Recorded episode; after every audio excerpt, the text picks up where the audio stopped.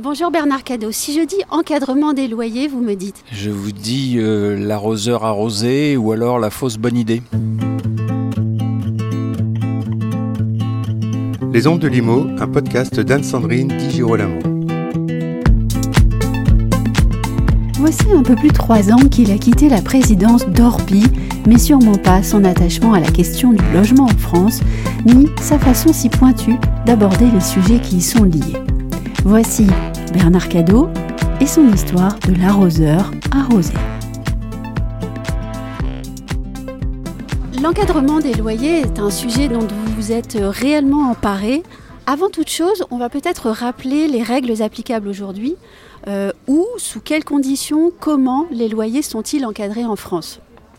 Le principe de l'encadrement des loyers consiste à déterminer par zone ce qu'on appelle un loyer de référence euh, à partir duquel euh, on va déterminer des plafonds euh, de valeur locative qui devront être respectés modulo quelques petits aménagements euh, dits euh, circonstances exceptionnelles. Je pense par exemple à une terrasse qui donnerait sur un monument connu de la ville ou des choses comme ça et qui vont permettre d'édulcorer un tout petit peu le principe.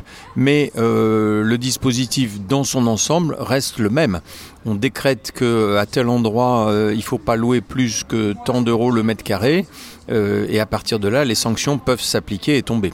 Tiens, vous avez parlé de décret. Emmanuel Vargon, ministre du Logement, a annoncé sur France Info le 17 septembre 2021 qu'un décret sera pris à la fin de l'année et que désormais l'encadrement des loyers devra être mentionné sur les annonces immobilières.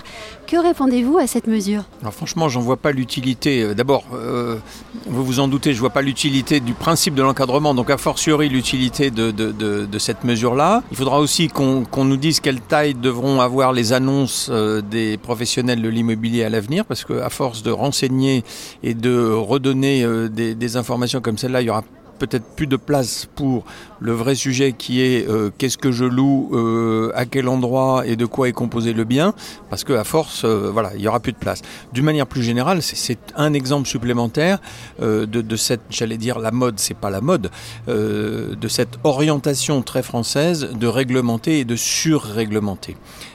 et au bout du compte, et c'est ce que je vous disais en préambule, c'est l'arroseur arrosé parce qu'on s'y retrouve plus. Euh, donc euh, voilà, concrètement, je ne pense pas que ça soit une bonne initiative. Vous venez d'indiquer que vous ne voyez pas l'utilité du dispositif. Il vient pourtant d'être encore étendu en septembre à plusieurs villes supplémentaires. Est-ce que l'extension, pour ne pas dire la contagion de la mesure, vous semble inéluctable? Tout dépendra des villes qui vont réclamer cette disposition-là. Euh, tout dépendra aussi certainement de la couleur politique euh, de celles et ceux qui euh, dirigent ou dirigeront ces villes à l'avenir, parce que on voit bien, par exemple, quand on, pense à Bordeaux et à Lyon, bah, il y a une, majorité qui vient de changer euh, aux dernières élections municipales, et peut-être y a-t-il une relation de cause à effet. sur le fond, la vraie question, je crois, c'est est-ce qu'on traite la cause et on essaye de, vraiment de trouver une solution pérenne à la cause de cette pression sur les prix, ou est-ce qu'on se contente euh, de traiter les conséquences euh, avec, euh, bah, avec plus ou moins de bonheur et plutôt moins de bonheur parce que c'est pas comme ça que ça fonctionne et c'est pas comme ça qu'il faut s'y prendre. Une ville comme Marseille a pu éviter la mise en place de la mesure grâce, il me semble, à un lobbying politique avec des accords de fond sur la question du logement. Ailleurs, dans d'autres villes, des syndicats comme la FNAIM contestent en justice le bien fondé de la mise en place de l'encadrement des loyers. Euh, que répondez-vous à tout ceci? Action politique ou action judiciaire? Est-ce que c'est utile? Est-ce que c'est nécessaire? Et même est-ce la bonne façon de considérer la pénurie du logement en France? Euh, Marseille, c'est un cas à part. Malheureusement, à Marseille, il y a, d'autres problèmes liés au logement avec les, catastrophes euh, qu'on a pu déplorer avec des immeubles qui s'effondrent, etc. Donc, la problématique logement à Marseille est vraiment, je dirais, préoccupante. Je ne sais pas s'ils ont échappé à la mesure euh, par euh, influence politique ou lobbying. Euh, en tout cas, quand une mesure paraît disproportionnée ou injuste ou inopérante sur le plan économique, je crois qu'il faut utiliser les moyens et les recours qui sont légaux pour effectivement se battre contre ça. Et puis aussi parce que pour moi le lobby euh, ou le lobbying c'est pas un gros mot, euh, c'est d'abord et avant tout le fait de faire partager des réalités de terrain à des gens qui en sont parfois éloignés. Euh, et lorsque des professionnels et, je salue les professionnels de, la fédération de l'immobilier euh, se mettent à, vouloir expliquer les choses, c'est beaucoup mieux parce que euh, il y a des arguments à faire valoir pour expliquer que l'encadrement des loyers c'est pas la bonne façon de s'y prendre. Et quelle est la bonne façon de s'y prendre alors? Je crois qu'il faut revenir aux, sources. Euh, Lorsqu'il y a une pression importante sur les prix, dans un marché qui est un marché libre, puisque nous sommes dans une économie de marché, c'est toujours la même cause. Il n'y a pas suffisamment d'offres et il y a beaucoup de demandes. Et quand il y a un déséquilibre euh, structurel, ce qui est le cas dans notre pays, et principalement dans les zones tendues, dans les, grandes villes que vous avez citées, euh, il n'y a, pas de, de recette miracle. Tant qu'on rééquilibre pas, on ne pourra pas faire baisser les prix. Ensuite, euh, la notion de l'encadrement, tout dépend quelle est l'idée qu'on se fait du parc du logement dans un pays.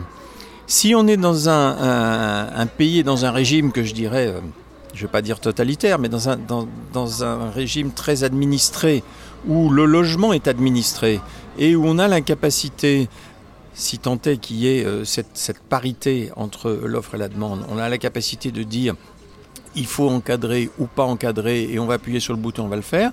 Euh, ça peut s'entendre, ça peut s'entendre, je dirais, d'un côté un peu technocratique.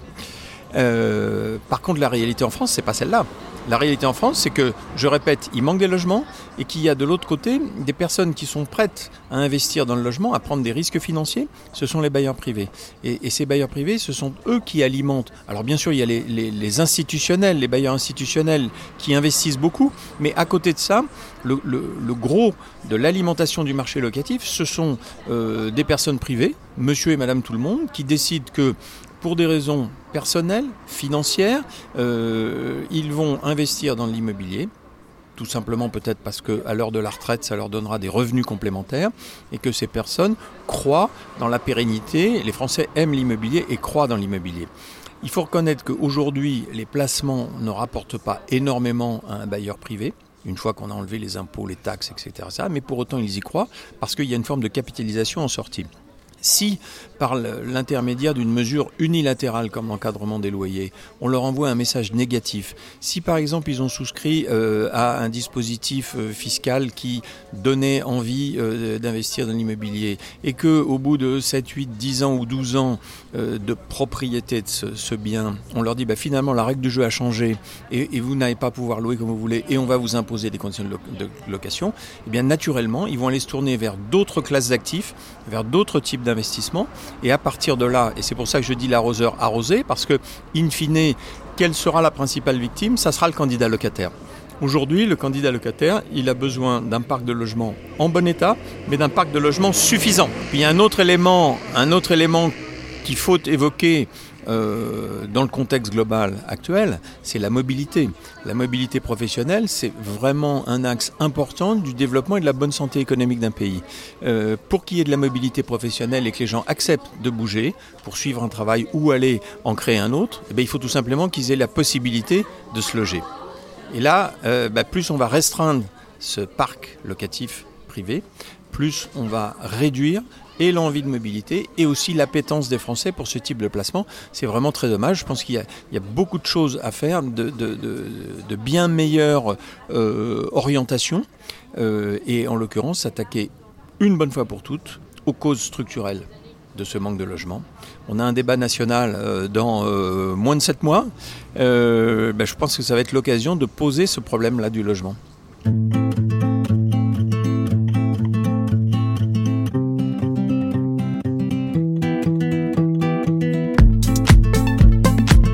Retrouvez les ondes de Limo avec Anne-Sandrine Di Girolamo et ses invités sur toutes les plateformes de téléchargement.